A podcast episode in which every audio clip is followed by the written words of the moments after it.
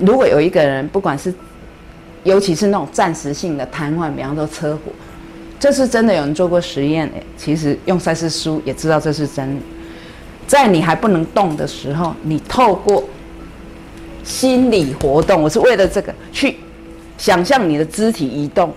如果你够相信，也够像我们刚刚讲，能量够聚焦，是有可能真的什么都不做好起来的。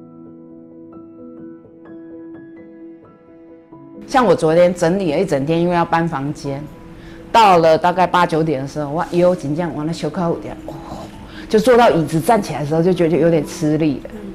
可是我现在已经很非常内化，就感受到嗯有吃力，然后就不再 focus。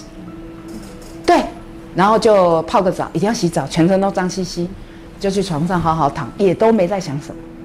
这也是一种形式的心理活动哦，各位同学。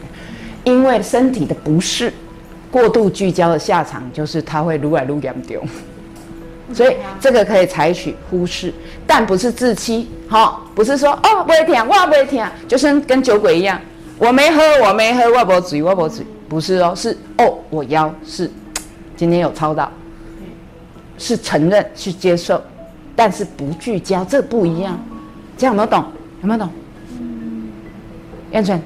假装你不懂，就可以多说一点。假装线上同学的话，就是承认，绝对要承认，诚实的承认，百分百的接受。我进问有就听，或者你有更严重的疾病，不是否认，那个是完全不一样，不是合理化，不是否认，接受，可是不聚焦。我还是可以去做什么舒缓，像我的右手臂，都什么都可以做，我什么都可以做，但是呢？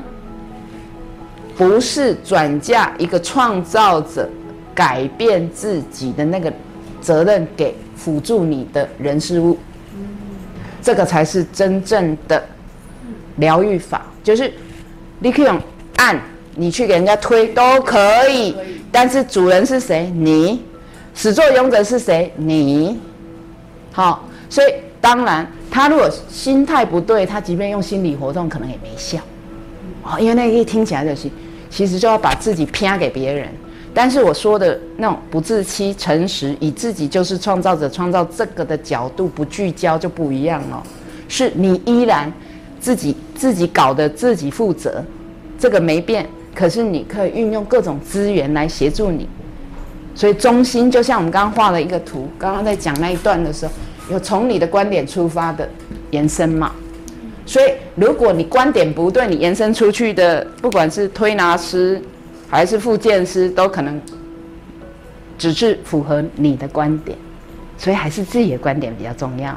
观点对了，辐射出去、延伸出去的的显化的资源，它只会跟你的观点一致。所以，这个观点就是什么？就是信念，就是你的思想。这个创造的主原料，好，好，过来。